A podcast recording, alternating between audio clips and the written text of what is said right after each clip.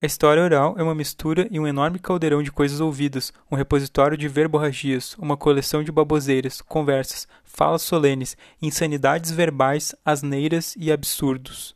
Joe Gold.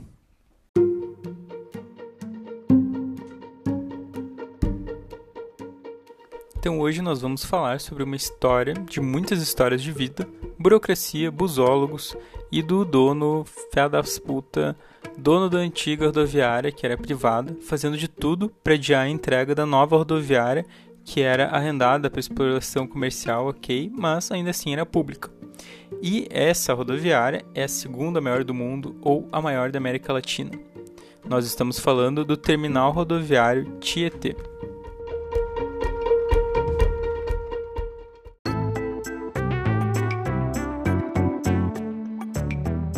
Fala galera, sexto episódio do Ervilhas Podcast.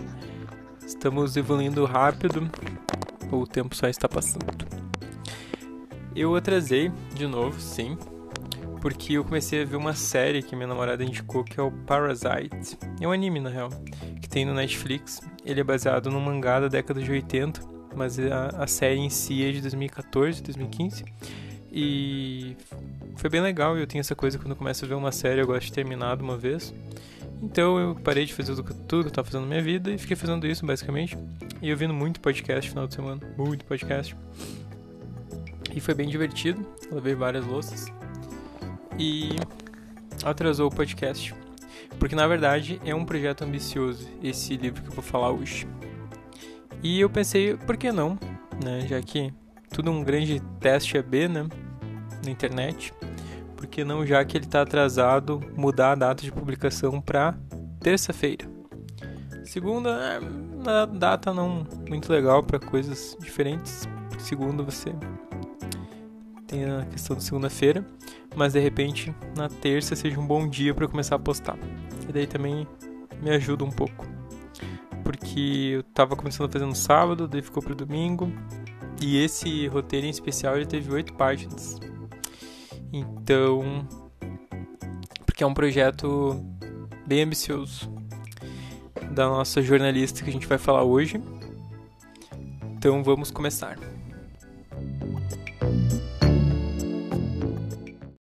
A autora.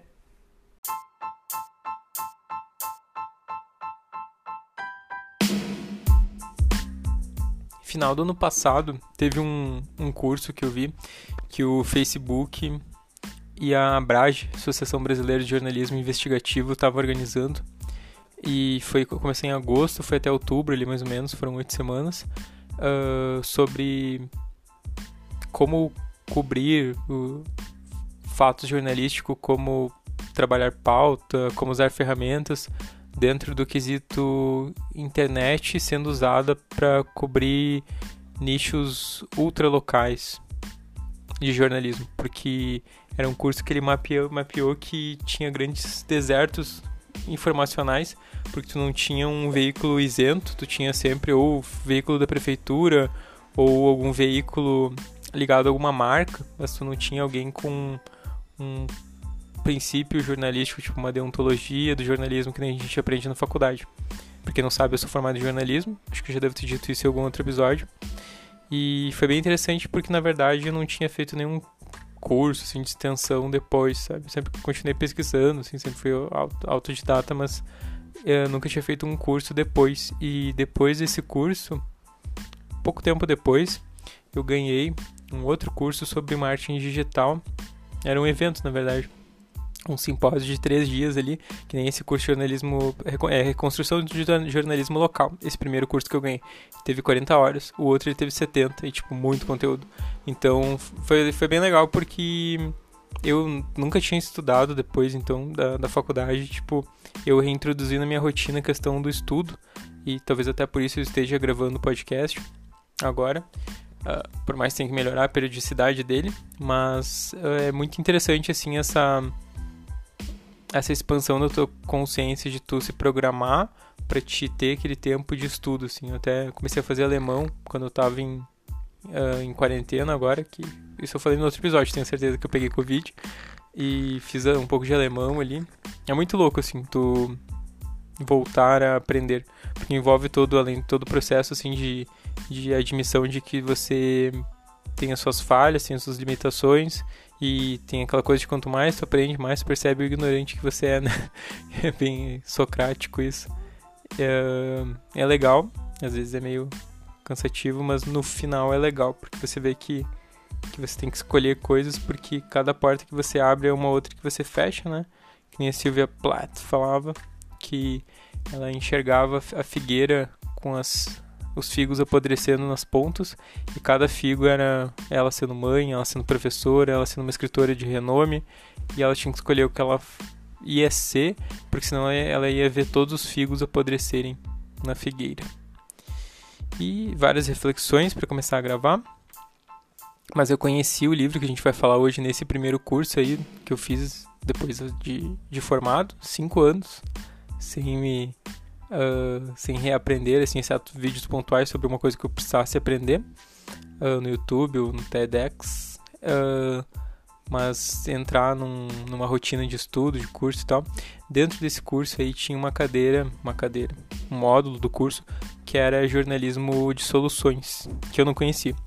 Que, para quem não sabe, é um, uma modalidade de jornalismo que surgiu nos anos 2000, nos Estados Unidos principalmente, e ele é focado em você, como diz o nome, trazer soluções, né? Porque eles entendem que você só trazer os problemas, uh, você além de não estar tá colaborando, está deixando uma, um gosto agridoce nas pessoas, porque elas vão ver que tudo é errado e tipo até tinha um texto da BBC que ele falava sobre isso, sobre como a gente tem uma percepção de que a, a, qualidade de vida piorou porque tem muita notícia ruim e realmente tem muita coisa ruim acontecendo, mas se a gente comparar com, sei lá, qualidade de vida de 500 anos atrás, melhorou muito, né? Tem muitos lugares que são parados no tempo, assim, no, no quesito, tipo, eh, degradação das condições humanas, escravidão, esse tipo de coisa, mas no geral dá pra dizer que melhorou, né? Depois de um grande tempo. Uh, não sei daqui a 500 anos como é que vai estar. Tá. Uh, se não vai ser todo o planeta jogado numa fogueira, uh, no sentido de aquecimento global e, e fogueira no sentido de caça às bruxas também. Esse simbolismo da fogueira.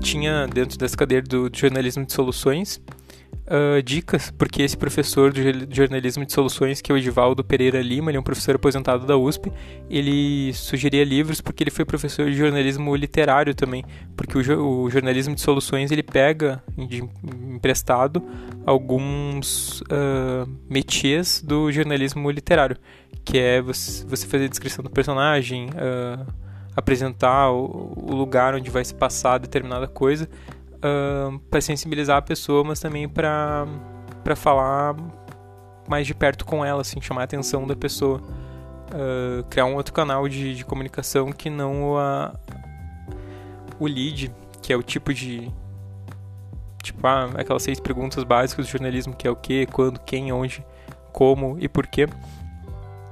Uh, acho que não repeti nenhuma uh, ela cria um certo distanciamento assim do, dos fatos da realidade. E não adianta né? Tipo para te conseguir falar uh, do que realmente está acontecendo tu precisa de tempo né?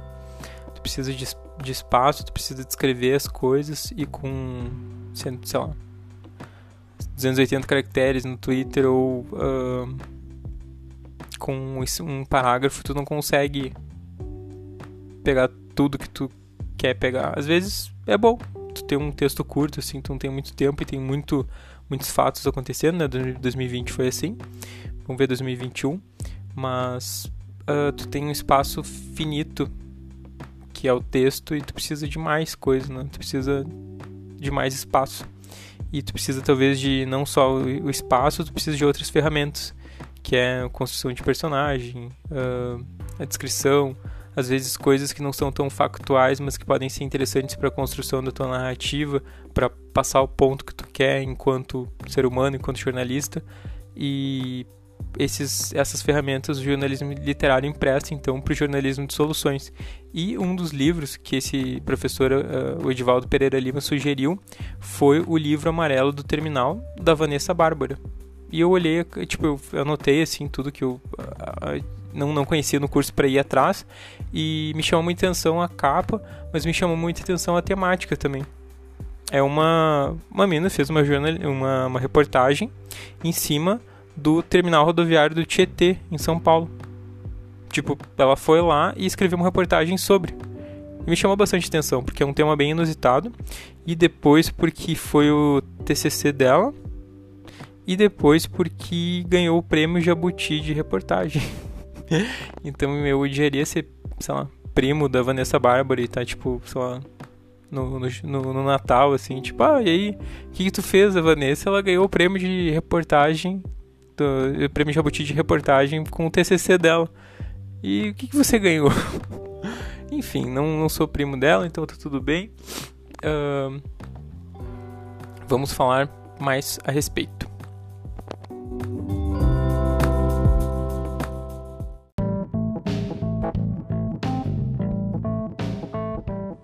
Falei duas vezes que ele é um projeto ambicioso porque ela ficou um ano para conseguir pesquisar tudo, o processo até a conclusão dessa reportagem. Então ela ia até o terminal rodoviário do, do Tietê, às vezes ela só ficava sentada uma tarde inteira, com um bloquinho cor-de-rosa característico que ela carregava para lá e para cá, anotando os tipos, as pessoas. Uh, eu lembro que eu tinha um professor de teoria da comunicação que ele fazia isso no mercado público em Porto Alegre. Ele sentava e ficava observando as pessoas. E eu achava uma perda de tempo muito grande, assim que eu tinha, acho que um, um ponto de vista diferente do que eu tenho hoje, assim. Uh, eu, claro que ainda estou perseguindo isso, mas eu acho que eu tenho ido mais atrás da fruição do que só ter certos objetivos. E às vezes é muito bom tu ter esse ponto fora da curva, assim, só flanar por aí, ficar olhando as coisas, sem, sem uma coisa definida, sem uma coisa, um tempo já. Qual que é a palavra? empenhado, um tempo empenhado. Eu acho que ela é bem parecida comigo, não sei se ela ainda é hoje, mas uh, ela falou que ela era, tinha muita timidez, assim, de chegar, entrevistar as pessoas e tal. E eu lembro que eu tinha, eu tinha bastante timidez, assim, ainda se eu fico longos períodos também sem ter certos contatos sociais, eu também tenho essa, essa timidez, apesar de não me considerar uma pessoa tímida, mas eu sou, sou eu fico com, com timidez acumulada.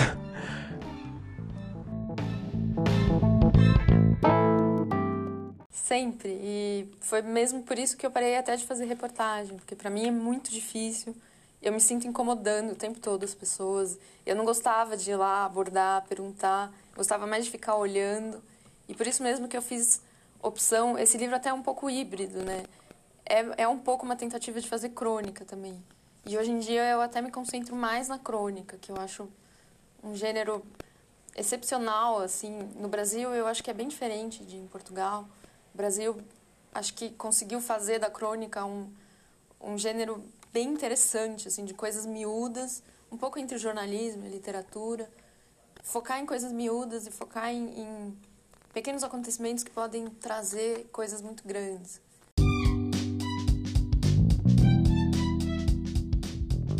Então tá aí o depô da Vanessa Bárbara ao programa A Páginas Tantas de Portugal. Ela fala sobre um gênero tipicamente brasileiro, a crônica. Hoje, inclusive, ela é correspondente do New York Times, vocês podem ver o trabalho dela na internet. E tem os Paranauê aí que dá para usar para ler gratuitamente conteúdo deles. Se você tiver como ajudar, apoiar a mídia. Mas tem um texto muito legal dela que me chamou a atenção, que é o sashimi com espaguete. Sim, por favor com uma fatia de manga em cima. E que, que é uma história sobre como funcionam os buffets no Brasil e como tem semelhanças com uma certa tradição na Suíça. Uh, mas que é uma coisa bem nossa, assim, que é tipo pegar várias referências e fazer essa comida fusion, que chamariam em outros lugares, uh, mas que na real é um grande, sei lá, um grande sincretismo culinário ali com uh, sushi, feijoada, uh, fruta, peixe, fritura, tipo, um monte de coisa junto, e daí tu escolhe o que tu quer, e daí a pessoa, tipo, fica salivando em cima da comida e tal, e daí agora com a questão da pandemia, tipo, tem uh, as luvas e outras medidas sanitizantes, e como isso descaracterizou o buffet como ele é, sabe? Que ter um monte de opção e a pessoa escolhe o que ela quer, e, e foi criado no Brasil, né? Porque, na verdade, o, o empresário que criou isso viu que que os garçons tinham muita preguiça de servir as pessoas na mesa e então ele decidiu, ah, já fazer um monte de comida e daí a pessoa vai lá, se serve, escolhe, pesa e, e era mais fácil do que botar o espeto corrido. Então, a Vanessa Bárbara, além de cronista, jornalista, repórter, ela escreve sobre fait que não sei se é assim que se, que se pronuncia, mas é um gênero do jornalismo que surgiu na França no início do século XIX e começou a ganhar espaço dentro dos, dos folhetins, que eram aquelas narrativas literárias estilo novela, uh, que aqui no Brasil ficou bem famoso com Machado de Assis, né? Tu deixar sempre um, um Hank Cliff, que é um, uma uma técnica literária de você botar uma pontinha no final do teu roteiro que vai deixar a pessoa ansiosa pelo próximo, e daí ela vai acompanhar o próximo capítulo, o próximo. Inclusive essa série que eu estava assistindo, esse anime, Parasite, ele tem vários Hank Cliffs. Uh, praticamente todos os episódios eles têm um ponto de conexão com o próximo e o, e o episódio ele não termina, né? Ele continua como se fosse um, um, um episódio só dividido em vários pedaços de uma forma oblíqua para te tornar um, uma pessoa que assiste compulsivamente ou acompanha compulsivamente aquela obra. E foi assim com Parasite. E, e nessas edições, esses folhetins da França, começaram a surgir esses faits divers, que eles não eles são fatos jornalísticos, mas eles são muito bizarros, que nem aquela epidemia de dança que teve na Europa Uh, e por si só ele já tem uma, uma coisa literária, assim, então, tipo, meio que já tá pronto, assim, já tá fermentado literariamente. É só você sentar e escrever que já vai ter uma característica literária, porque já vai ser bizarro o assunto. Então a Vanessa Bárbara, ela se especializou em escrever esse tipo de conteúdo para a revista Piauí. Ela foi uma das primeiras repórteres, pelo que eu entendi. Teve, teve passagem pela Folha de São Paulo, pelo Estado de São Paulo, mas na Piauí ela se caracterizou por escrever reportagens sobre tartarugas, esculturas de melancia, anões, palíndromos, e ela chegou a fazer um curso de hipnose e outro de telemarketing e relatou como foi a experiência dela. Ela tinha até um, um nome fake quando trabalhava com telemarketing e ela disse que perdeu um pouco da timidez de falar o telefone. E ela cobriu também um campeonato de ioiôs. Então, fatos muito inusitados. Eu lembro quando eu estava na faculdade, eu até tentava ler a Piauí, só que ela é muito grande, assim. Mas também, assim, eu jogava muito videogame na faculdade, então talvez agora, hoje, eu tivesse mais tempo. Agora eu só teria que competir com um tempo cada vez maior que eu, que eu empenho ouvindo podcasts. Uh, mas é uma revista muito boa, assim, tem uma qualidade literária enorme, assim. E. E além dessas coisas, cronista, repórter, ela escreveu esse livro de reportagem, né, o primeiro que, que ela escreveu, que foi o TCC dela. Depois ela foi para ficção, literatura infantil e até graphic novel. Então ela é uma, uma artista multimídia. Não sei se, se ela se considera assim, mas tipo, ela escreveu vários vários estilos ou sei lá, rótulos, etiquetas, não sei como chamar, mas tipo, ela passeou por vários gêneros literários, né? Ela foi até tradutora, ela traduziu o Grande Gatsby e saiu em 2012 na conceituada revista Granta, que escolheu os 20 melhores jovens escritores brasileiros. Jovens é com menos de 40 anos. Ufa, ainda sou jovem.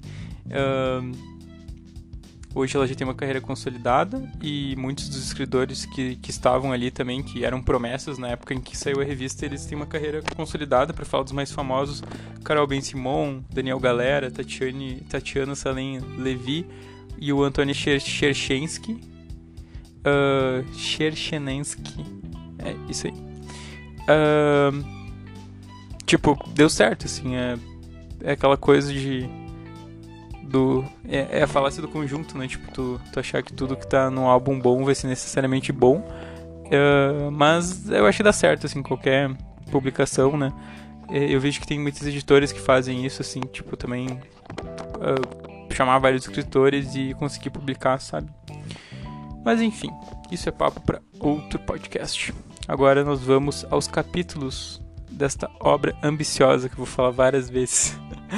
que é o livro amarelo do terminal.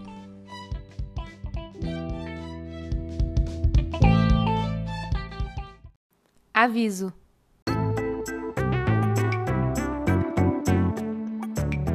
dá para fazer várias uh, sacações e compreensões sobre esse livro, uh, mas eu escolhi ir pelos capítulos dele, ou pela ordem dos capítulos que eu acho que vai ficar mais tranquilo de entender, porque foi a forma que ela organizou, né? E acho que é que nem um, um CD, um álbum de música, é, quando o artista escolhe a ordem das músicas é porque é importante também. É, é parte da obra, né? A organização das músicas. Então vamos seguir pela ordem dos capítulos.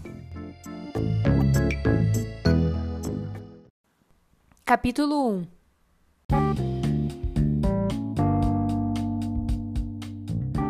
Em determinado momento do primeiro capítulo, ela fala sobre os dados da, do terminal Tietê ela fala sobre 100 mil cafezinhos que são tomados por mês, além de 12 toneladas de pão de queijo que são consumidos nesse mesmo período. Também dos 300 quilos de chiclete que se desgrudam do chão a cada grande faxina e 60 mil passageiros que vão e vêm a cada dia. Só que ela faz isso de uma maneira muito bem humorada, né, como vocês perceberam.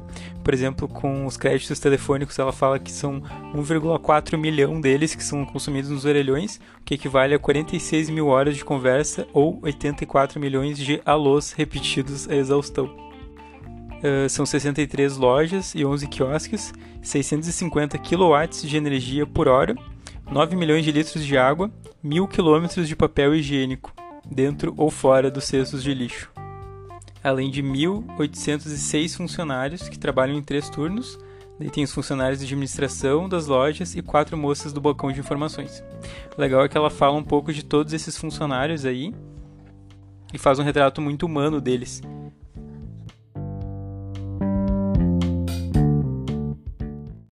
Capítulo 2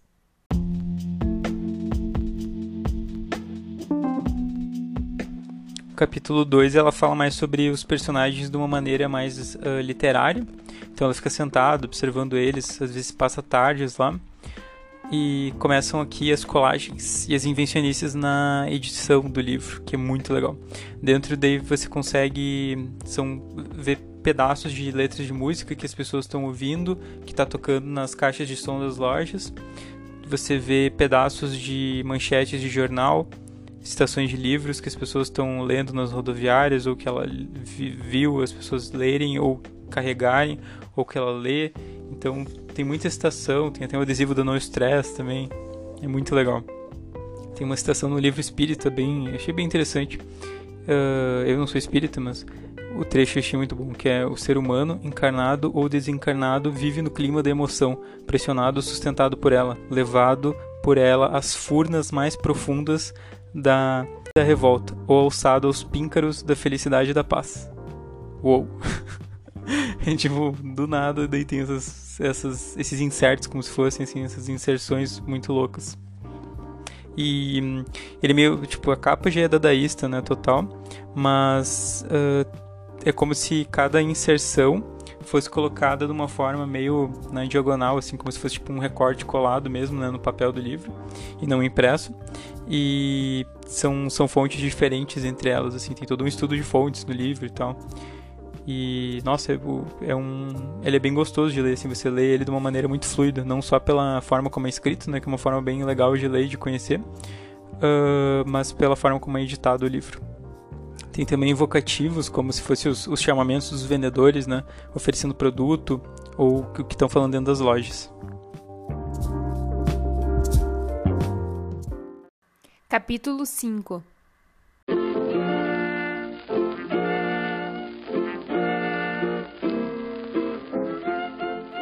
Capítulo 5 ela fala do local onde viria ser instalado o terminal Tietê, Uh, ele foi instalado em 1982 e ela retrata o ano de 1954, que foi um ano muito feliz para o casal Ida e Felício Bastos, vivendo nesse terreno pantanoso, uh, onde foi instalada a leitaria, que ficava na zona norte de São Paulo. A Ida era uma ex-dançarina de cabaré e o Felício Bastos, um magnata do Guaratinguetá. Ele se apaixonou pela Ida e tirou ela dessa vida, bem essa coisa de livro antigo. E em 1970, então 16 anos depois desse ano feliz, um engenheiro visita o fazendeiro Felício e conta que ele ia perder o terreno e ia ganhar uma indenização muito, muito pouca, muito irrisória. Então ele sugere para o Felício vender o quanto antes, que seria melhor o terreno, para evitar que a área se desvalorizasse também por completo. Ele morreu de tristeza, ela conta anos depois, porque ele caiu nesse conto do vigário aí. Capítulo 8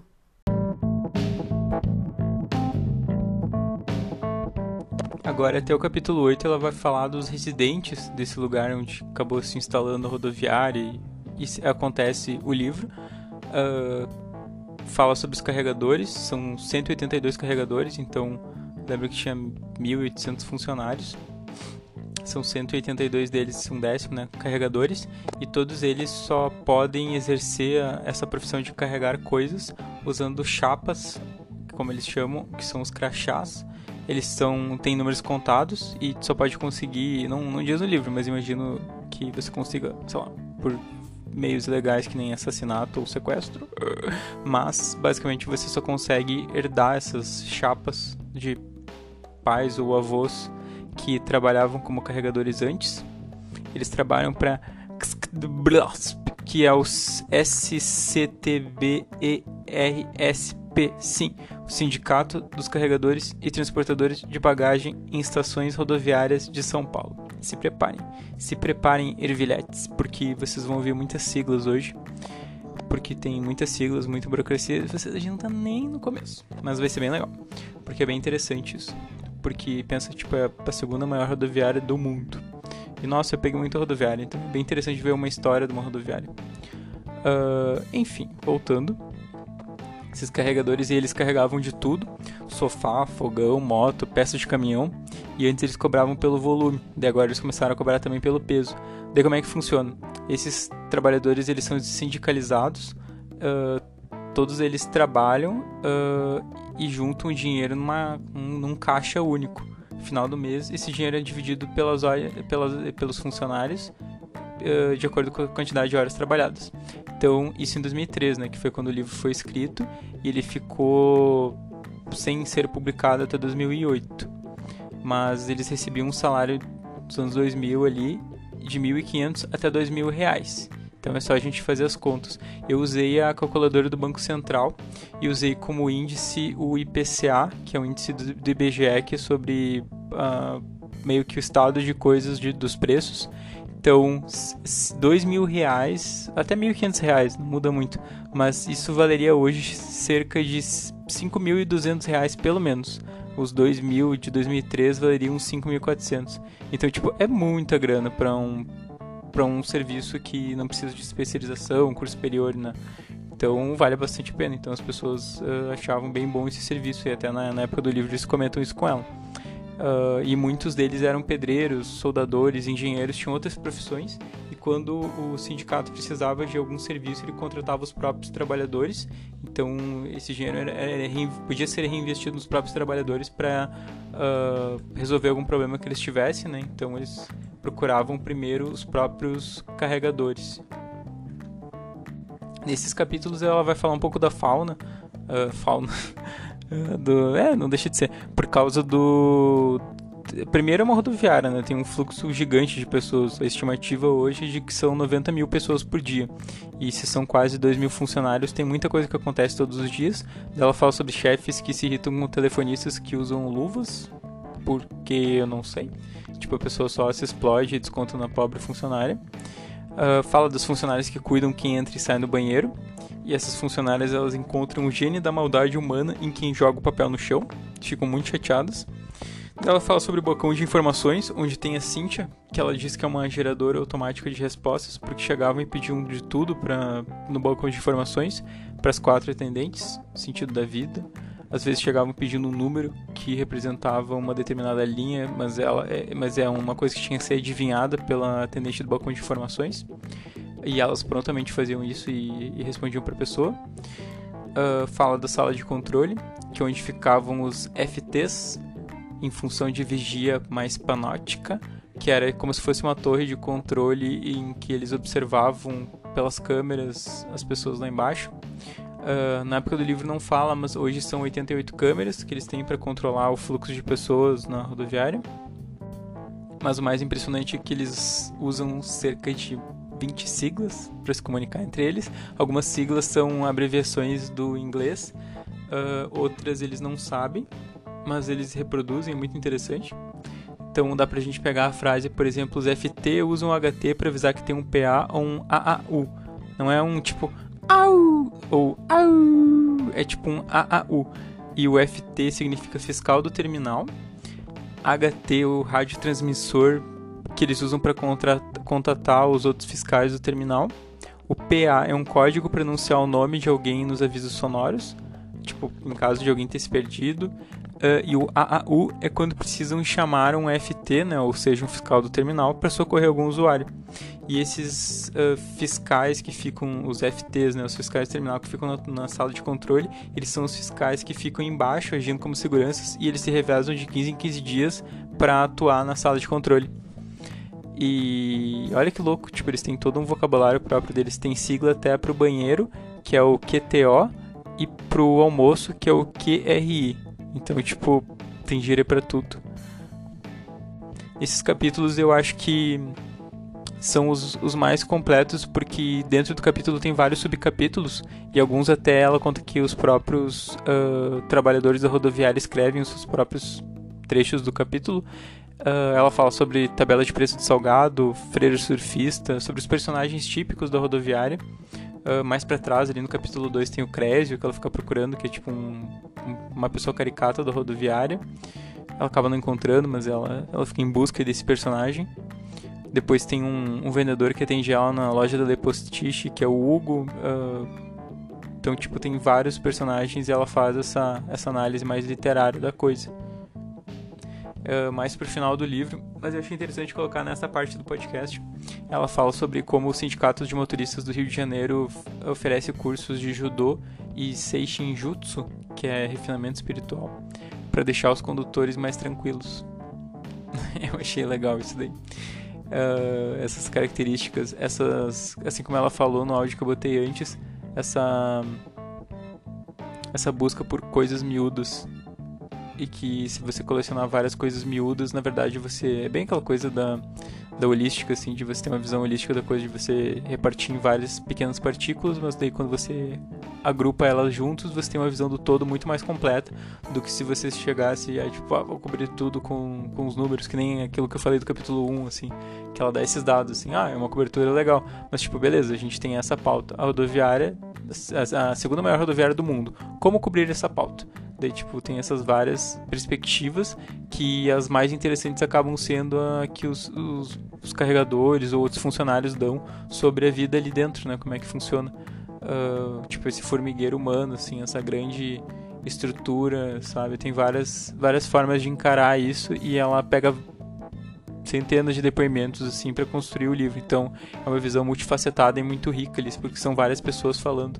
Uh, tem citação uh, ipsis literis, às vezes também de como a pessoa fala, assim, ela tenta pegar o sotaque das pessoas, se ela fala com S mais, mais sibilado, se ela canta, fala com, com uma, uma, voz mais cantada ali. Uh, tem um gaúcho, tinha um Tumblr que era sempre tem um gaúcho, perdido por aí, daí tem um, em determinado momento tem um gaúcho lá perdido também.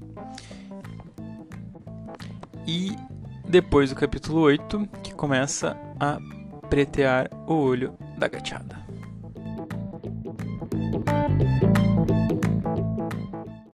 Capítulo 9 Capítulo 9 ela encontra o primeiro boss do seu, da sua jornada, que é a assessoria de imprensa, porque ela está buscando dados para construir a reportagem dela, não só com as citações, mas com um certo embasamento.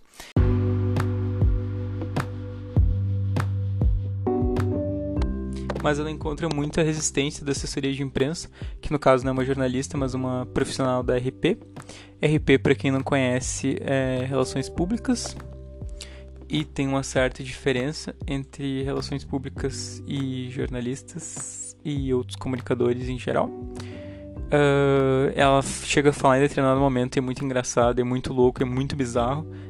Abre aspas.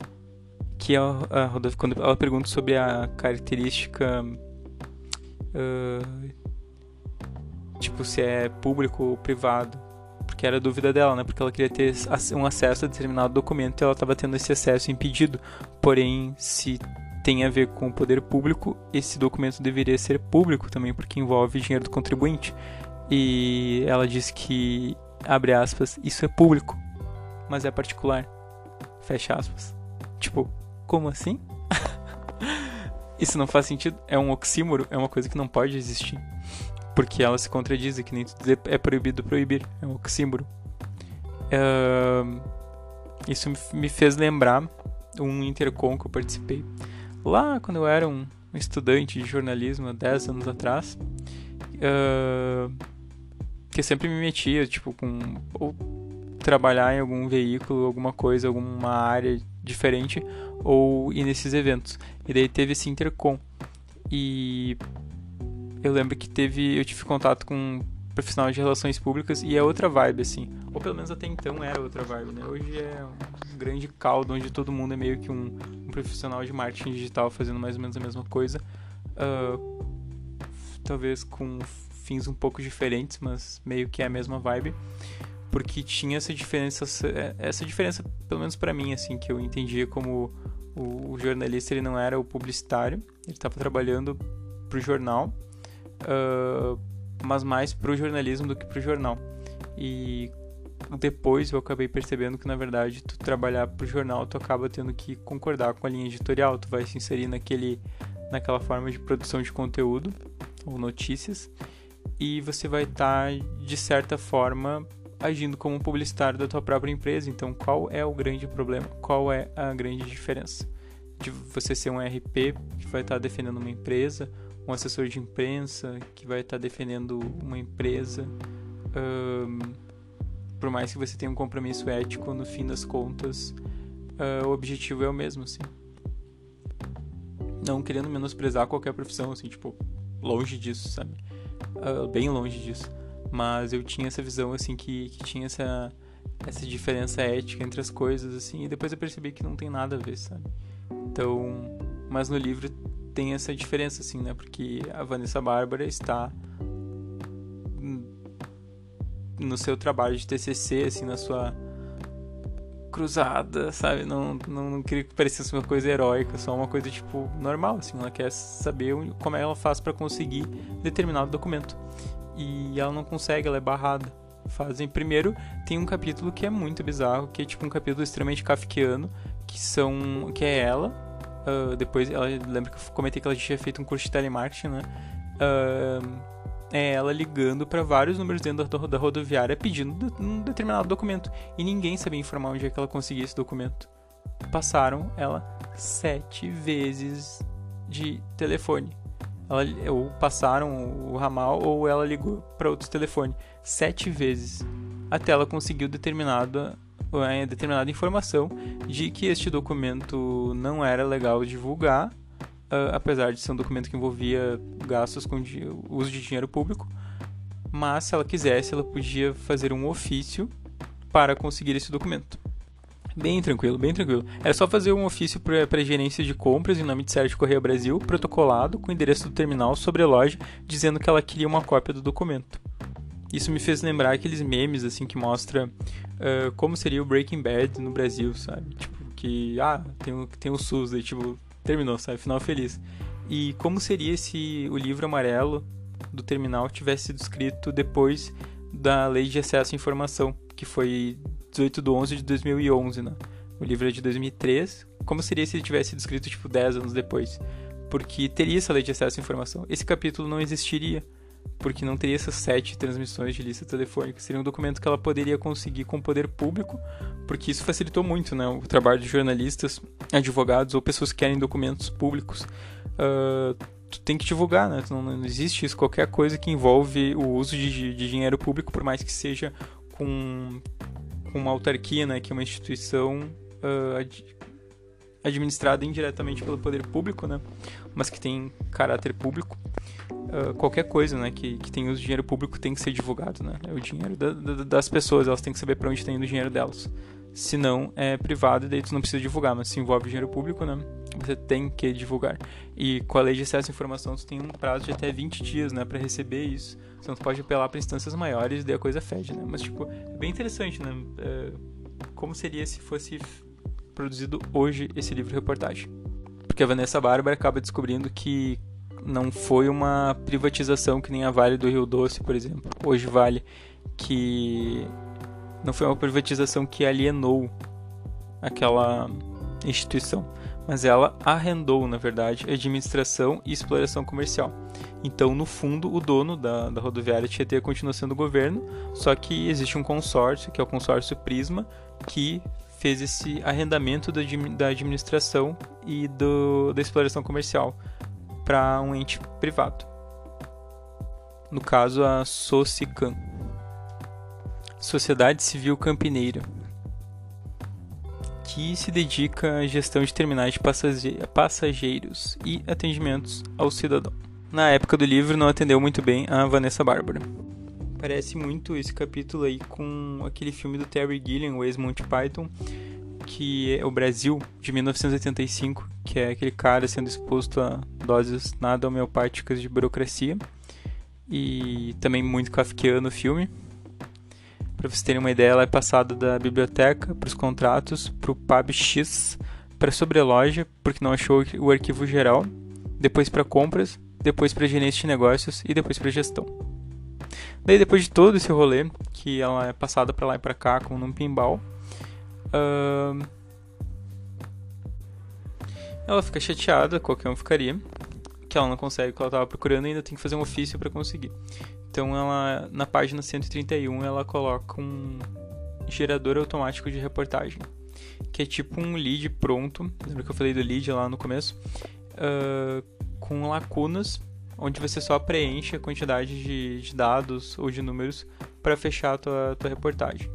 Isso acontece muito na mídia, principalmente em cidade pequena, mas também com jornais grandes, com releases policiais, uh, que a pessoa só vai lá, uh, olha o livro, da, da polícia, assim, na, na, na, DP, que vê a quantidade de crime que aconteceu na madrugada e tal, pro, pro, pro jornal de manhã cedo ou pro, pro programa de rádio de manhã cedo e põe no ar, assim, quantos elementos, quantas mortes aconteceram, crime tal, aconteceu com tal motivação. Tipo, e é isso, assim, essa é a grande. É a grande brochada aí, tipo, como fazer. Como ter uma, uma cobertura merda, assim, dos fatos tipo, só falando o básico e o factual e, tipo, não informando nada, assim, porque isso não informa nada, né? A gente sabe. Tu vai conseguir ter uma mudança social com isso, tu vai conseguir ter um, uma grande evolução na compreensão das pessoas, tu vai conseguir mudar a política pública com isso, só lendo, tipo, pessoa tal matou o Joãozinho matou o Pedrinho na madrugada, ou tipo, Maria roubou Joséia, sei lá, roubou o carro dela de madrugada. Tipo, isso não diz nada, assim, é um, é um fato isolado. E não é nem um feio de ver, não é nem um fato inusitado. Ainda se fosse um campeonato de ioiô, mas não é um campeonato de ioiô, é só um fato diverso, sem relevância. Uh, para a pessoa ficar com a impressão de que a criminalidade está alta, mas isso não significa nada, a menos que você faça um estudo que prove isso. Então, fica aí a defesa para textos maiores que informem alguma fucking coisa e não só sejam uh, clickbaits. Mas, por outro lado, por dentro eu também sou a favor dos pobres jornalistas que têm trabalham com plantão em cima de plantão e tipo só chegam podre de cansado na, na delegacia de polícia para pegar os dados do, do livro e tipo beleza sabe tá feita a matéria bota no ar é isso aí e deu mas fica esse Sabe quando tu faz uma conta e fica um resto? Como se fosse várias contas e vários restos assim acumulados e de desinformação assim, de tipo uma impressão errada que as pessoas têm sobre a realidade por causa do teu trabalho. Acho que é esse o gosto agridoce da coisa. Então eu vou ler para vocês um pouco esse gerador automático de reportagens que a Vanessa Bárbara faz. É tipo um, é uma folha bem irônica assim, mas tipo tem o seu papel.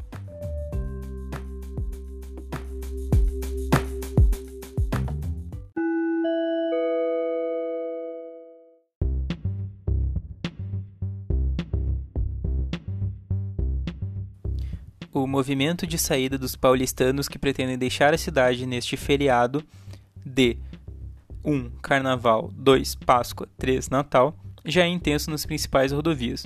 De acordo com a Companhia de Engenharia de Tráfego, é lento o trânsito nos principais corredores da cidade, entre eles a Marginais Pinheiros e Tietê, pistas expressa e local, em ambos os sentidos e praticamente toda a extensão. Nesta manhã à tarde foram registrados X quilômetros de lentidão. A previsão é de que X carros deixem a cidade até amanhã. A Polícia Rodoviária Federal, isso já é outra coisa. A Polícia Rodoviária Federal informa que o movimento já é intenso na rodovia X para quem deixa a capital.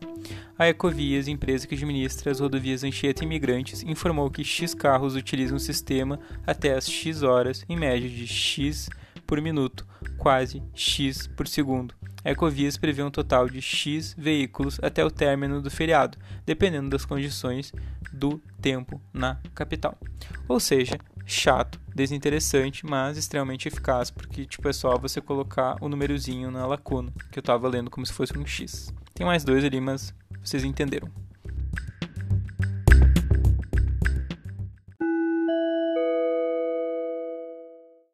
Capítulo 13 ao 16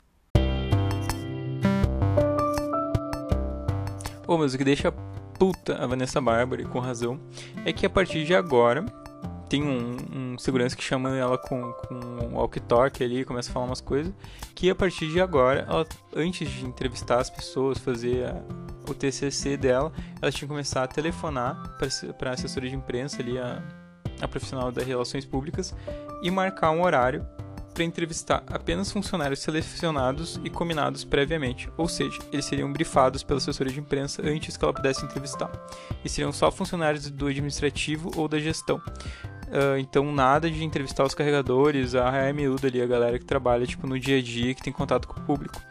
Então basicamente começam a censurar ela de fazer o, a peça jornalística dela, o tipo, trabalho de conclusão de curso. E daí que começa o clímax do livro, na minha opinião, que é do capítulo 13 ao 16. Vocês talvez podem achar chato alguns que não se interessam por história, mas é bem interessante, porque tipo, é é uma grande solução para o problema, porque ela estava começando a construir história, a construir a narrativa, e ela tem então tipo, te, teve já uma, uma, uma, uma, pesquisa histórica ali, mas nada muito aprofundado, assim, uma coisa mais uh, reportagem literária.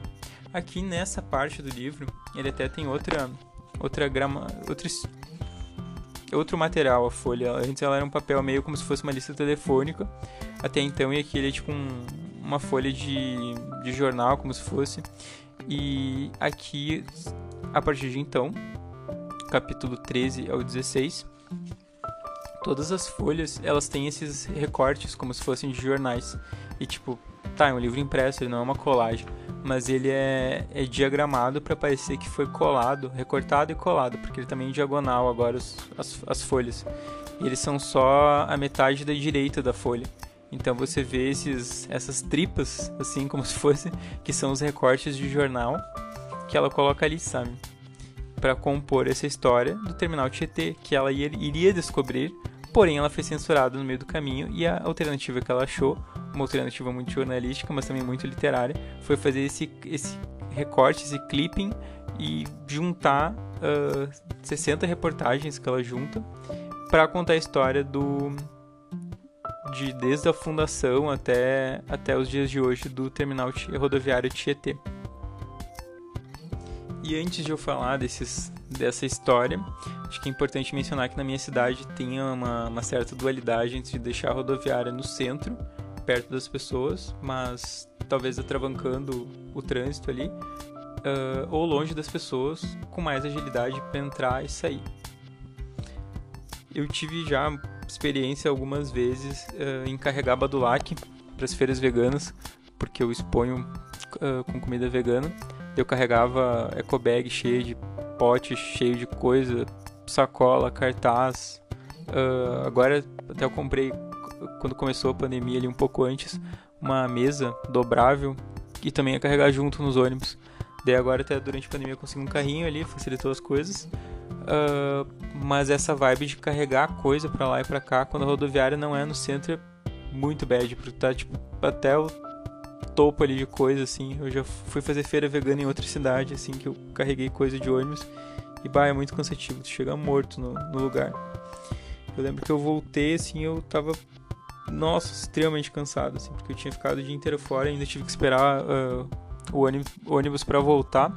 Fiquemos duas horas na rodoviária, cheio de coisa. Então, tipo, é uma missão rodoviária, né? Quanto mais tu puder tornar esse, esse tempo de espera aí pro, pro passageiro mais confortável, melhor, assim, mais humano. Porque, tipo, nossa, eu já passei bastante tempo em rodoviário. Eu fazia, eu era concurseiro, então ia para lá e para cá, assim, tipo, que nem mala de louco, fazer concurso.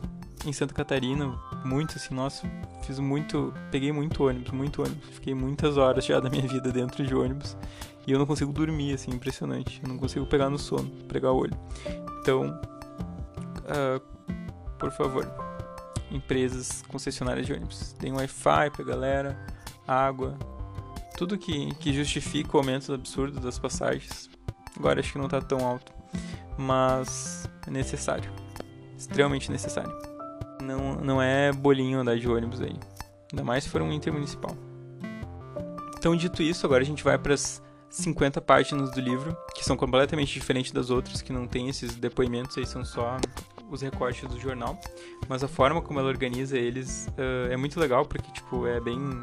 Ela faz praticamente em tempo real, enquanto as coisas vão se desenrolando. E eu tomei a liberdade de transformar esse material dela, essas 60 reportagens que ela tirou da Folha, do Estadão, Jornal da Tarde, Diário Popular, Gazeta da Zona Norte,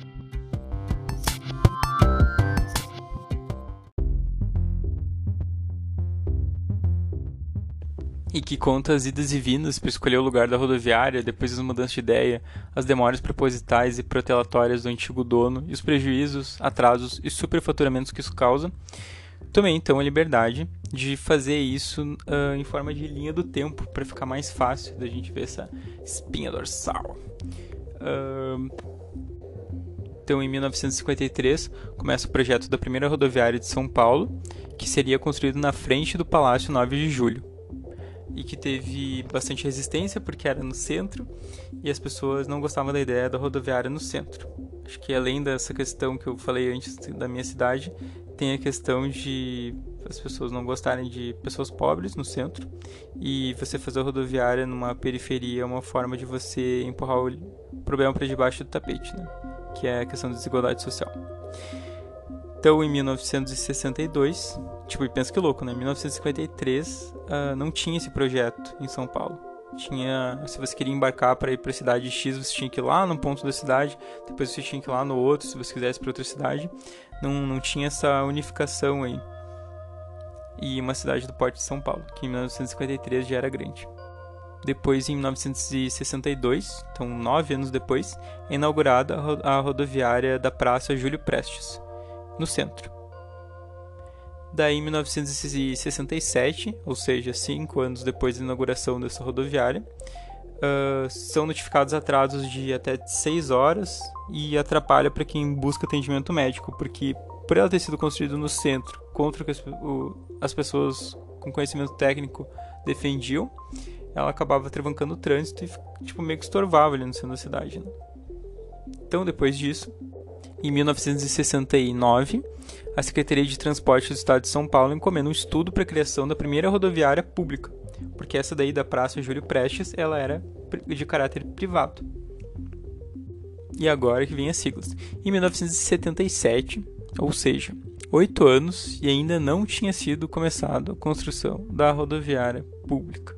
As coisas simplesmente são feitas, o estudo, e são deixadas de lado, assim, nada acontece. Então, em 1977, o Departamento Nacional de Estradas de Rodagem solta um documento com coisas fortes, coisas pesadas. Abre aspas ele. Uh, desculpa, ainda não. Eles verificam, agora sim, abre aspas, distorções na forma de exploração, levando a um funcionamento que visa mais a arrecadação comercial do que a operação do sistema de transporte, fecha aspas.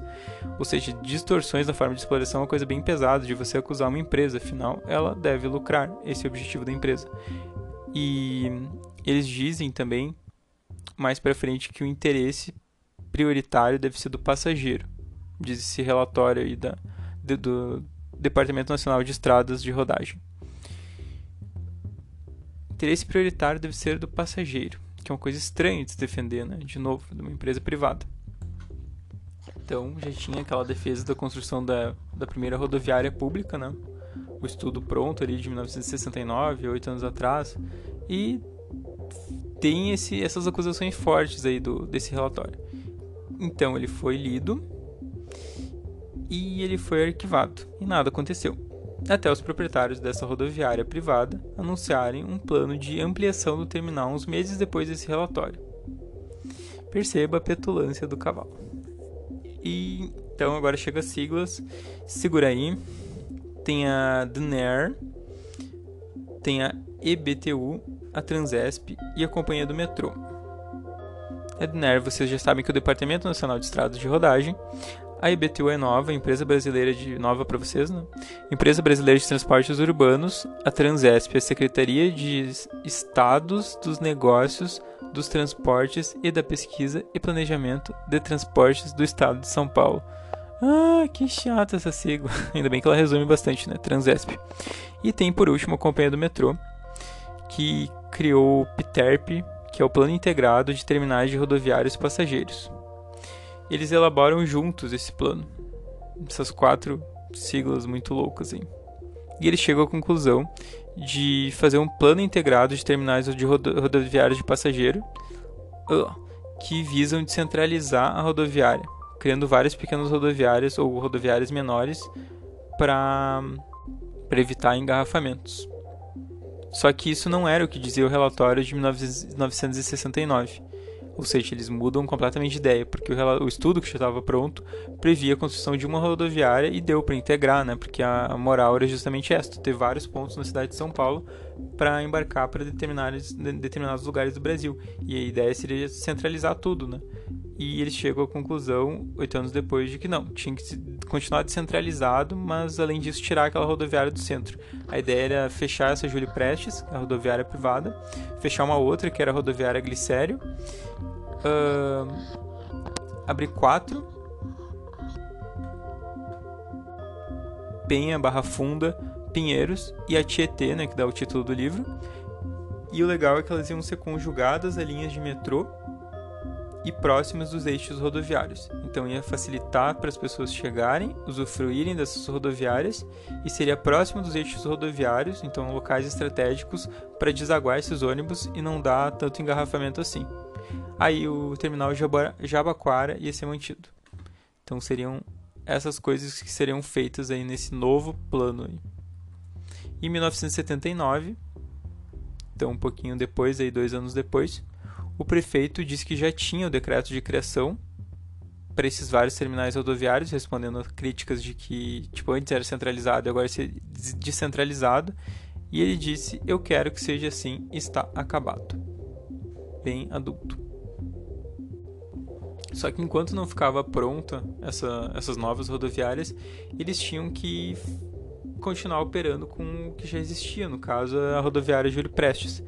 E eles sugeriram uh, para ela operar com 25% dos ônibus enquanto isso, enquanto as novas rodoviárias não ficavam prontas, uh, o que não foi acatado, ele se recusou, o dono da, da rodoviária, e foi sugerido também o aluguel da rodoviária dele, mas também foi recusado. Então, em 1981, dois anos depois, com o fracasso dessas negociações, foi definido que o terminal Tietê ia ser ampliado para receber o movimento dos outros dois terminais seriam fechados, que seriam o Glicério e esse Júlio Prestes, que é o que a gente está falando. Foi definido que seriam construídos 14 baias de, de desembarque e outras 83 alterações menores. Ou seja, eles tinham um projeto pronto de centralização e tal, e, e foi mudado o projeto para rodoviárias descentralizadas, mas que, beleza, iam ficar perto do, da malha rodoviária para escoar e as coisas, beleza. Uh, só que enquanto não ficava pronto, a rodoviária tentaram fazer um acordo com a rodoviária privada. Não conseguiram. Foi criada uma, uma diretoria e feito alterações no projeto que já, já tinha sido mudado, mas que já estava pronto. E foi sugerido para fazer essas 80 e poucas alterações menores. Se são 80 e poucas alterações menores, não é uma alteração menor, é uma grande alteração. Uma delas foi a substituição de, de jardins que estavam no, no plano de construção por lojas. E lojas bem apertadas, diga-se de passagem, que foi só para aumentar o. sei lá. o ticket médio da, da operação, quanto que podiam ganhar de dinheiro em cima. Voltando ali à diretoria, ela foi criada porque aumentou C as atribuições do terminal Tietê. E só que o que mais pegou as pessoas de surpresa foi o nome do diretor, nome da, da diretoria, que era o Carlos Caldeira Filho, o dono da rodoviária privada Júlio Prestes, que tinha recusado as negociações dois anos atrás. Ou seja, a pessoa que ia estar tá gerenciando a construção da nova rodoviária que ia tirar a rodoviária privada era o dono da rodoviária privada. Genius. Ele foi convidado por duas pessoinhas, o governador Paulo Maluf, pessoa ilustre, corretíssima, e o engenheiro Silvio Fernando Lopes, secretário dos Negócios Metropolitanos de São Paulo. Como era de se esperar, essas 83 pequenas mudanças não só atrasaram a obra, como também encareceram elas. Por exemplo, as baias foram construídas e depois demolidas e reconstruídas, porque antes elas eram enviesadas no ângulo de 45 graus e o Carlos Caldeira Filho achou que isso podia eh, diminuir a segurança das pessoas, que os ônibus iam passar por cima dos passageiros, e ele disse que não tinha que ser 45 graus, tinha que ser ângulo reto, tinha que ser 90 graus. E daí é isso aí mesmo, bicho. E daí eles deixaram de, de, entregar o bagulho na, na hora porque eles tinham que demolir as baias que já estavam construídas e reconstruíram. Pensa quanto material que ficou sem, sem ser usado. Sim. Muitos materiais que já estavam esperando para serem usados foram descartados, dentre eles caixilhos para separação dos ônibus e vidros nas plataformas. Afinal, quem precisa não respirar fumaça? Ele disse que na defesa dele ele falou que qualquer lugar em São Paulo já era poluído e que não era o vidro que ia não era o vidro que ia mudar isso. Nossa, dá vontade de pegar a cabeça e fincar numa parede. Nossa, sério. Como é que pode? Uh, além dos vidros, que não, não eram importantes. Quem precisa de vidros para separar a gente da poluição? Uh, foram dispensados luminárias, bebedouros e o sistema computadorizado, que foi escolhido o sistema da rodoviária dele e não o que já estava comprado, e o piso, que também não foi usado, porque eles quiseram botar o mesmo piso que tinha na Júlio Prestes, que eram pastilhas. Daí ficou tipo mesmo mesmo padrão top, ouro. Daí a obra já estava já tinha sido adiada, já tinha sido atrasada ela foi adiada novamente porque o Instituto de Pesquisa Tecnológica constatou, ou IPT, constatou necessidade de ampliar o limite de resistência do piso, que antes era de 300 kg por metro quadrado, e eles acharam que isso não era seguro, então eles aumentaram para 500, por questões de segurança. Enquanto isso acontecia, a rodoviária antiga continuava operando da mesma forma, tudo tranquilo, até que em 1981 a gente já está, mas 13 de outubro desse ano, o Caldeira Filho pede demissão, sugerindo que tem uma máfia interessada em construir rodoviárias. Ó! Oh, ó! Oh. E ele assume um compromisso de entregar um memorial descritivo das alterações no processo de modificações. Só que depois que ele sai, tipo, não tinha ninguém que botava muita fé no projeto, né? Já tinha muito protesto de arquiteto, engenheiro, político, jornalista, uh, sindicatos dessas categorias aí. Então, o processo de modificações é interrompido. Então, novo capítulo aí dentro desse capítulo das, dessa novela aí da, da construção da rodoviária do Tietê. No ano seguinte, lembra que, a, que o Instituto de Pesquisa Tecnológica tinha averiguado que estava não, não tinha limite de resistência o piso suficiente para garantir a segurança das pessoas. Então, eles fazem a maior imperme impermeabilização em manta de PVC da América do Sul. Então, isso isolaria o terminal de qualquer inundação, segundo o engenheiro Luiz Carlos de Assis. Daí uma coisa bem uh, fade ver que acontece nessa parte é que eles plantam plantas murchas nos canteiros. Só isso queria dizer. Podia terminar aqui o, o, podcast. Tipo, eles plantam plantas murchas, assim. É um total descaso e indiferença, assim. Tipo, ah, foda-se, sabe? Só, só pessoas na, na rodoviária. Eles não precisam de pessoas de, de flores bonitas. Pode ser uma flor murcha mesmo. Daí o que o Caldeira Filho, o cara que era dono da, da rodoviária privada ali, que era o, o cara sapiente da, da gestão, da administração, ia trazer eficiência para a máquina pública. Ele conseguiu sete meses de atraso, aumento de tarifas para os passageiros e 1,5 bilhões de cruzeiros perdidos. Eu usei a calculadora da Fundação de Economia e Estatística Siegfried Emanuel Heiser, que é do governo do estado do Rio Grande do Sul, usando o índice do IPCA que eu usei antes também para calcular quanto que 1,5 bilhões de cruzeiros equivale hoje em 2021. Uh, equivale mais ou menos a 76 milhões de reais. Então, tipo, teve esse preju de 76,5 milhões e mais a perda do lucro da estação, que seria em torno de 840 milhões de cruzeiros ou 43 milhões de reais hoje. Então, se a gente somar o prejuízo e quanto que a rodoviária deixou de ganhar, a gente tem mais de 100 milhões de reais hoje em prejuízo. E segundo estimativa, isso seria suficiente para construir outra rodoviária, a da Penha, que seria o próximo passo do processo de descentralização. Isso sem falar no faturamento que teve, porque teve duas escadas que foram uh, construídas por 21 milhões de cruzeiros, ou 1 milhão de reais. 1 milhão de reais por duas escadas. É, se fosse tipo aquela escada do Viagem ao Centro da Terra do Júlio Verne, que eles faziam os exercícios todo dia lá, e o professor e o, e o neto, não lembro se ele era neto dele, mas o, o encarregado. Eles sobem todos aqueles degraus lá para criar resistência no corpo, porque eles iam pro, pro centro do, da Terra e tal. Se fosse uma escada grande assim, eu acho que até rolaria. Mas algo me diz que é só o bom e velho superfaturamento de obras públicas feito por empresas privadas, né? os nossos amiguinhos empreiteiros. Agora chegando mais pro final, em 1982, finalmente vai ser inaugurada o terminal rodoviário Tietê e para inauguração vários protestos estavam sendo esperados pelo DOPS, DOPS da, da ditadura, porque lembrando que a gente está em 1982, né? A ditadura só termina de verdade em 85, aqui a gente está na abertura democrática, mas não tão democrática assim porque as pessoas são proibidas de se manifestar. Mais de 30 entidades estavam esperando para fazer um protesto nesse dia e a polícia convidou eles, os representantes deles, para comparecerem na delegacia de polícia e eles assumiram o compromisso de não fazer os protestos. Tipo, ah, que bonitinho, sabe? Beleza, sabe? Quando tu tem que combinar pra pessoa não fazer o protesto, acho que é bem, tá bem óbvio que não é um, não existe liberdade né, de manifestação de ideias.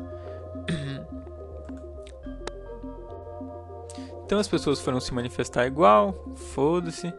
E no dia, cerca de 40 pessoas foram detidas indo no portão de desembarque. Elas nem entraram na rodoviária e já foram presas. Mas que merda, hein? Um deles era o Altamiro Borges, que era um jornalista. Ele foi detido pelo Romeu Tuma, que era o chefão do DOPS. Depois ele virou senador, porque brasileiro adora lamber umas botas. Um, mas esse jornalista ele ia ser solto por ser jornalista. Porque o Romeu Tuma, esse chefão do DOPS, ele tinha medo que manter preso um jornalista pudesse causar uma impressão negativa na imagem, pudesse arranhar a imagem do Paulo Maluf, que estava comemorando muito a abertura da segunda maior rodoviária da América Latina, uh, segunda maior rodoviária do mundo e a maior da América Latina. Então, e o Paulo Maluf, diga-se de passagem, ele era um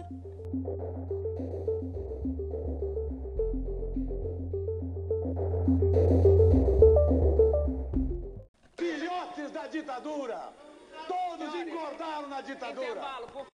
Meu, eu acho muito estranho olhar essa, esse debate do Maluf e do Brizola das eleições de 1989 e as pessoas acharem a coisa mais normal dar palanque para para quem apoia o ditador. Eu acho muito bizarro. Mas hoje acontece coisa muito mais bizarra do que isso, né? Mas é muito louco pensar, né? Pá, o Brizola era muito chato, mas tipo muito muito verdadeiro, né? Enfim, voltando.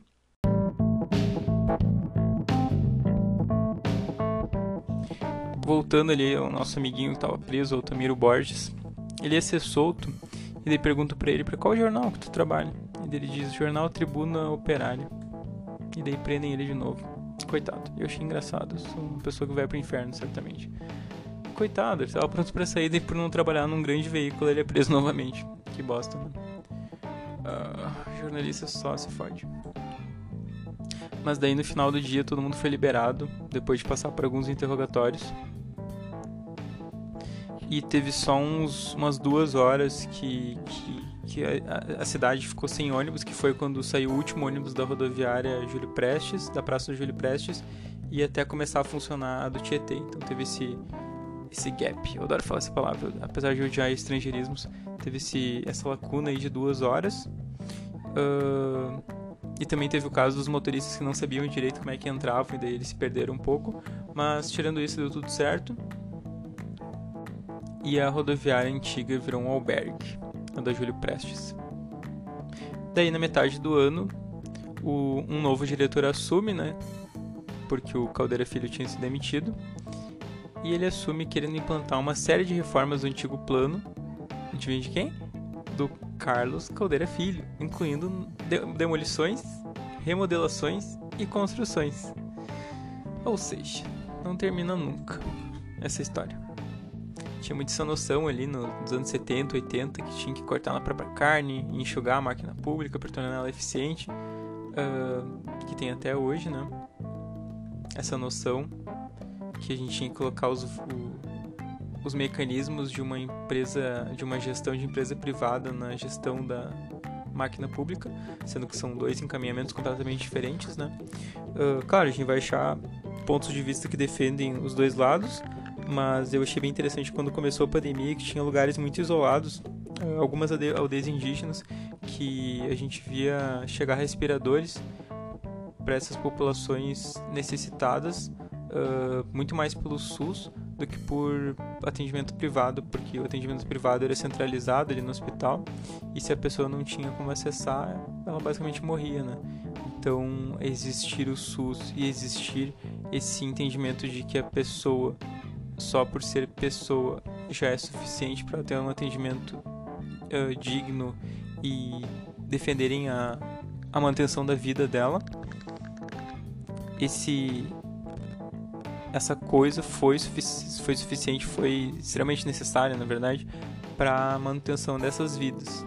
Se fosse depender da iniciativa privada, ninguém ia abrir um hospital fazer um atendimento lá na, na onde o Judas perdeu as botas, porque não teria porquê, não compensaria, valeria mais a pena se instalar no lugar onde tivesse um grande fluxo de pessoas, né?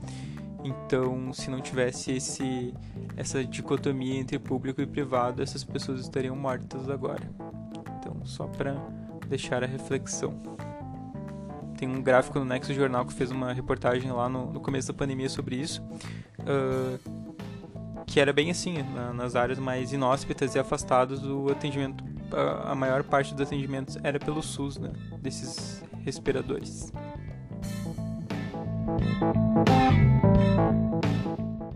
Busólogos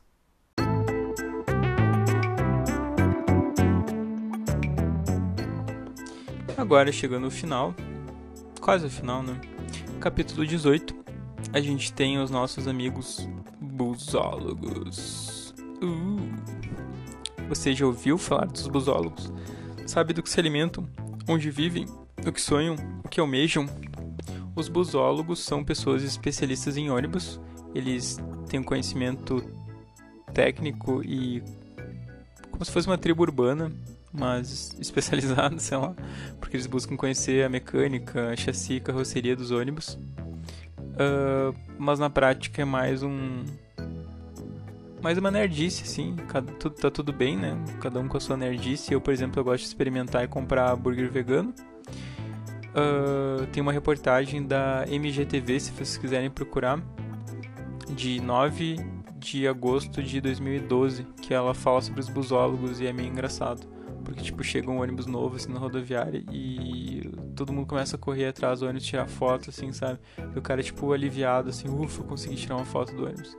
É, tipo, gostar muito de ônibus. É uma coisa muito louca. Porque na própria reportagem, nas duas reportagens que eu vi sobre os busólogos, uma outra acho que era da Record, ah, não, era da TV Brasil. ele e se passava em Salvador também, era bem específico, era busólogos em Salvador. Uh, e você achando que era a última bolachinha no pacote. Não, tem pessoas muito aleatórias em lugares muito distantes também. Uh, os busólogos começaram a se popularizar em 1979 com o Clube do Design do Ônibus, fundado pelo designer de ônibus Hélio Oliveira, que ele trabalhava na Tanco, uma empresa que produzia esses ônibus aí. Ela projetou o primeiro veículo de dois andares do Brasil, que foi, depois vamos falar dele, ele era o Oda, foi apelidado de Fofão. Então esse Hélio Oliveira, ele tinha um acervo de 13 mil, mais de 13 mil fotos de ônibus e chegou a cadastrar 276 fabricantes de ônibus em todo o mundo. Porque ele comenta que antes tinha uma certa dificuldade de contatar as empresas quando não tinha internet, porque eles não tinham muito canal de, de comunicação. Então, se queria se comunicar com alguma empresa de ônibus, sei lá por que razão se comunicaria com uma empresa de ônibus, mas os busólogos devem saber uh, era só por carta, tipo, tinha que traduzir as cartas também. Então, esse clube do design do ônibus fez como se. Eu usei várias vezes essa palavra hoje, né? Centralizar as informações para os amantes de ônibus e, e, sei lá, simpatizantes dos busólogos ou interessados em saber coisas sobre ônibus. Uh, o Hélio Oliveira, ele era editor da revista Imbus, Imbus, uh, que era uma revista importante para os amantes de ônibus aí. E ele, eu falei era porque ele infelizmente faleceu em 8 de dezembro de 2020 por causa de complicações de um tumor na coluna. Porque 2020 não pegou leve com ninguém, né, gente? Então fica aí os nossos pêsames pro Hélio Oliveira, que é muito louco. Nossa, aconteceu de novo isso, tipo, que nem quando eu comecei a ler o Kurt Vonnegut, eu comecei a ler um pouco depois dele ter morrido. E o, o Hélio Oliveira também, não que eu tenha lido ele, mas tipo, conheci um pouco da história dele, foi uh, depois que ele faleceu, né? Porque eu tava lendo o livro no final de dezembro do ano passado, ele morreu um pouco antes de eu começar a ler. Meio mórbido isso, né?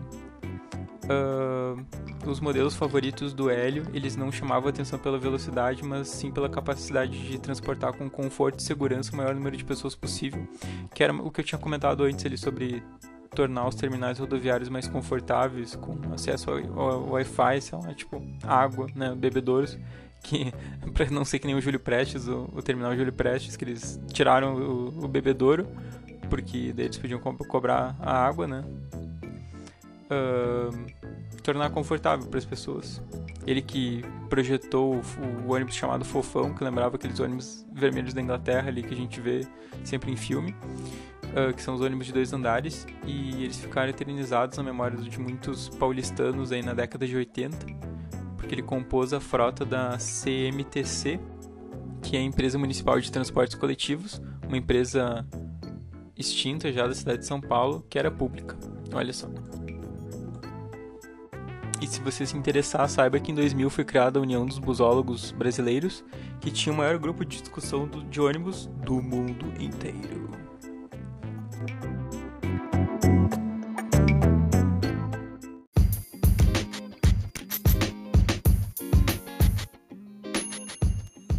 Tem um relato do Walter Silva, que é de Belo Horizonte. Ele relatou uma viagem dele de um ônibus novo, que é o Rail Bop, da aviação Cometa que ele causou frenesi nas listas de discussão quando foi lançado. Ele contou da emoção de estar na poltrona 8, que é a panorâmica, onde a sensação é que o teto do ônibus vai bater nos viadutos de tão alto. Uh, dele comentou, abre aspas para ele. Esse é um dos momentos mais marcantes de toda a viagem. Antes de passar pela área urbana, o ônibus atravessa bairros simples da cidade de Lafayette e é impressionante a cena. Donas de casa batendo papo no portão param e cutucam as amigas para olharem para trás. Pessoal dos botecos sai para fora. Meninos jogando bola em campinhos improvisados param a partida. Casais de namorados param de beijar. Gente capinando os quintais param o trabalho e comerciantes chegam a cara para fora dos, dos estabelecimentos. É bom lembrar que quando a BR 40 foi liberada no trecho de Congonhas, essas pessoas nunca mais verão uma multi azul deste porte em suas ruas. Capítulo 21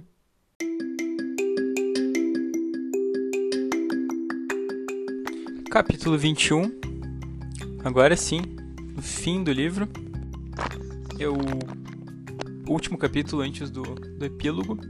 Antes a gente teve histórias de passageiros, só que elas eram meio que no flow, assim, no fluxo da, do dia a dia da rodoviária. E aqui são histórias mais pormenor, pormenorizadas, particularizadas, uh, mais trazidas assim para um holofote.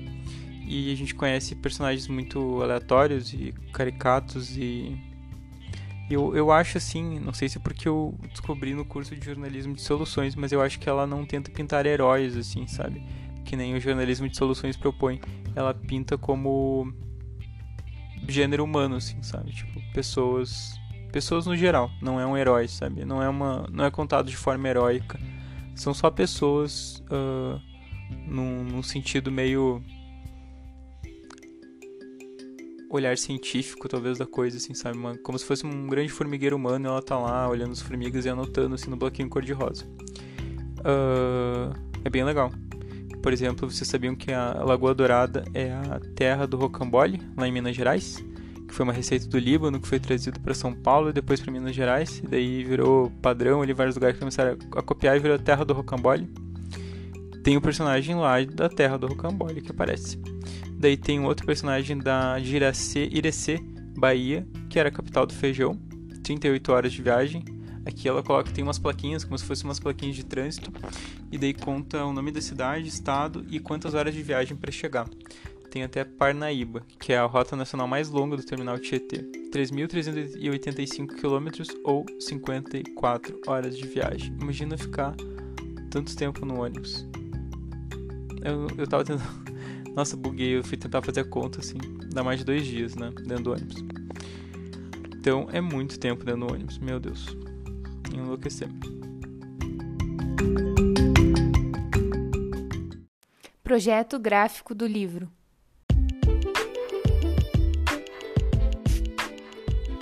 Vocês, por favor, googlem a capa desse livro aí, que ela é muito louca, tipo, são vários recortes de passagem, de canhotos de passagem, tem papel carbono, tem símbolos de mala, de seta, telefone, escada, uh, tem mensagens, tem uh, recortes de jornal, tem tipo aqueles números, saca? Que, que são feitos com impressora matricial.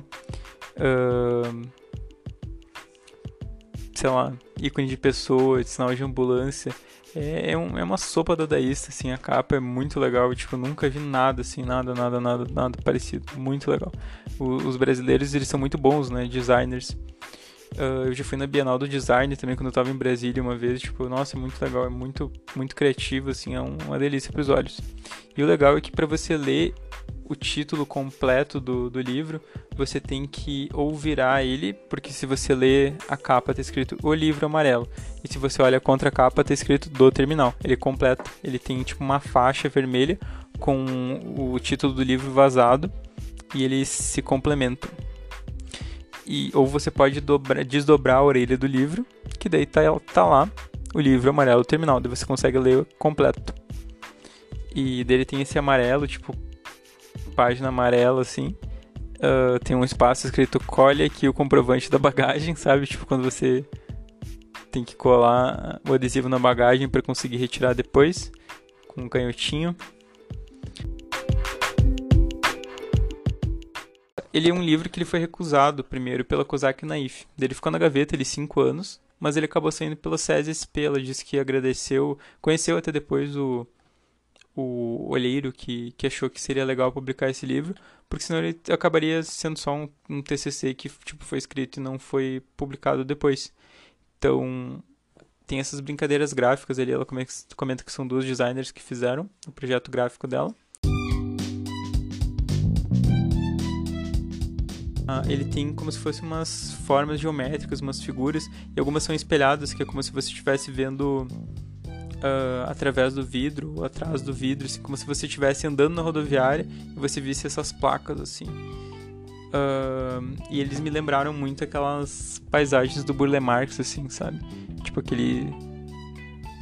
Aquela coisa meio... Aquelas listras do, do, que tem no Rio de Janeiro, sabe? Pretas e brancas, tipo, essa vibe, assim, sabe?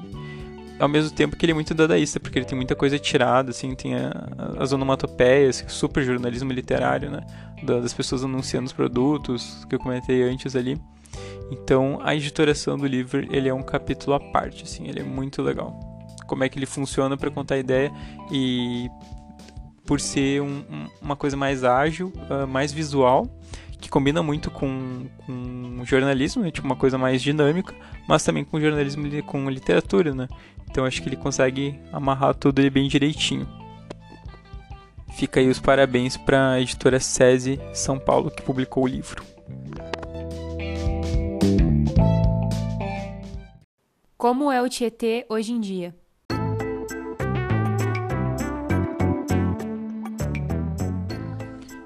E só para vocês entenderem, esse livro ele é um recorte de 2003 que a Vanessa Bárbara fez e 2008 ali para ocasião da publicação do livro, ela voltou à rodoviária e fez algumas observações sobre o que, que tinha mudado nesses cinco anos ali que ela que ela visitou, que ela deixou de visitar a rodoviária.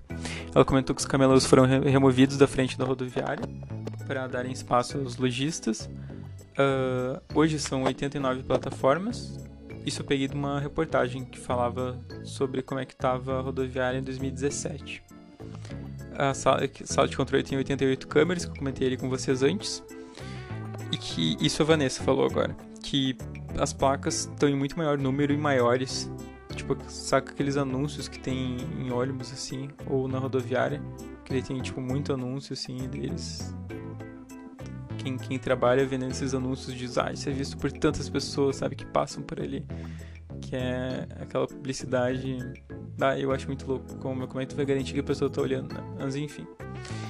Uh, daí tem esses monitores de anúncio. Durante no, no decorrer do livro até tem um episódio meio bem cambalache que é as pessoas quando se acidentam elas são levadas numa Kombi pro hospital e é uma Kombi caindo aos pedaços e ela comenta que essa Kombi foi aposentada e trocaram por uma ambulância. Daí eu tava procurando reportagens sobre como é que tá hoje o terminal Tietê e eu vi uma notícia de um cara que ele se acidentou, foi resgatado por essa ambulância no terminal Tietê, roubou a ambulância e saiu disparado e tipo bateu num, num, num carro e deu, o cara machucou o cara, sabe? Tipo, uma história muito louca, sabe? Eu fiquei pensando, tipo, ah, era uma Kombi caindo aos pedaços, daí trocaram pra uma ambulância, daí anos depois um cara machucado, acidentado, rouba a Kombi, sai tipo em alta velocidade. E como é que essa ideia podia dar certo? Daí tem a imagem da Kombi, da Kombi não, da ambulância toda destruída, amassada. Tipo, olha as ideias das pessoas. Enfim. Ela comenta de uma coisa que não mudou, que é na parte da que leva até o estacionamento tem uma cobertura, tipo um toldo e na parte que leva do piso principal ao saguão de desembarque não. Então quem sai do ônibus se molha e quem vai pro estacionamento não. tipo, um dissenso total, né? Porque a moral é a pessoa que chega de ônibus, não a pessoa que tem carro, né? Tu dá conforto pro usuário, tipo, foda-se, sabe? O negócio é dar conforto para quem tem carro. Ai, ai. E só para fechar, Uh, o Fábio Munhoz, numa reportagem para a Folha de 23 de dezembro de 2020, então bem recente, ele mostrou que tinha poucos locais com álcool em gel disponíveis e tinha muita aglomeração na, na rodoviária do terminal Tietê. Mesmo quando as pessoas estavam próximas dos seguranças usando a máscara errada ou sequer usando elas, eles não chamavam a atenção das pessoas. Achei interessante fazer esse dever de casa para mostrar como é que é hoje, com a questão da, da pandemia, também o terminal Tietê, porque o livro foi de 2003, mas em 2021 ela, ela ainda está de pé. E continua sendo a segunda maior do mundo. Só perdendo para de Nova York. Então no salão de embarque não é feito controle pré-entrada aos poucos. Então as pessoas entram, tipo, todo mundo junto, assim. Uh, gerando aglomeração, né? Porque não respeitava o distanciamento de 2 metros, ou um metro e meio, sei lá que seja. Uh, e na parte externa do terminal, o local ele até estava adesivado assim no chão, mas as pessoas desrespeitavam o distanciamento, que era na parte separada para as pessoas esperarem táxi ou motorista de aplicativo. Daí eles, ele entrou em contato, o Fábio Munhoz, com a Socican, que é essa uh, que tem o direito de, de exploração comercial ali da rodoviária. Uh, continua a mesma empresa, desde que a Vanessa escreveu o livro e ela avisou que emite avisos visuais para garantir o distanciamento e sonoros para garantir o distanciamento e orienta os passageiros para que se dirijam ao local de embarque apenas 15 minutos antes da, da viagem, para evitar que elas fiquem tipo juntas ali, uh, respirando o mesmo ar que pode estar contaminado, permanecendo antes disso no mezanino. E ela também diz que os procedimentos de embarque e desembarque são realizados pelas empresas de ônibus e que elas são orientadas sobre distanciamento e sobre evitar filas. Então, fica aí a réplica da Socicam. E fica uma sugestão para vocês, uma passagem só de ida para o livro amarelo do terminal. Daí na semana que vem, nós vamos falar sobre uma história de fantasmas. Espero vocês. Muito obrigado por terem ficado até aqui. Um abraço, um beijo e até o próximo Ervilhas Podcast. Thank you.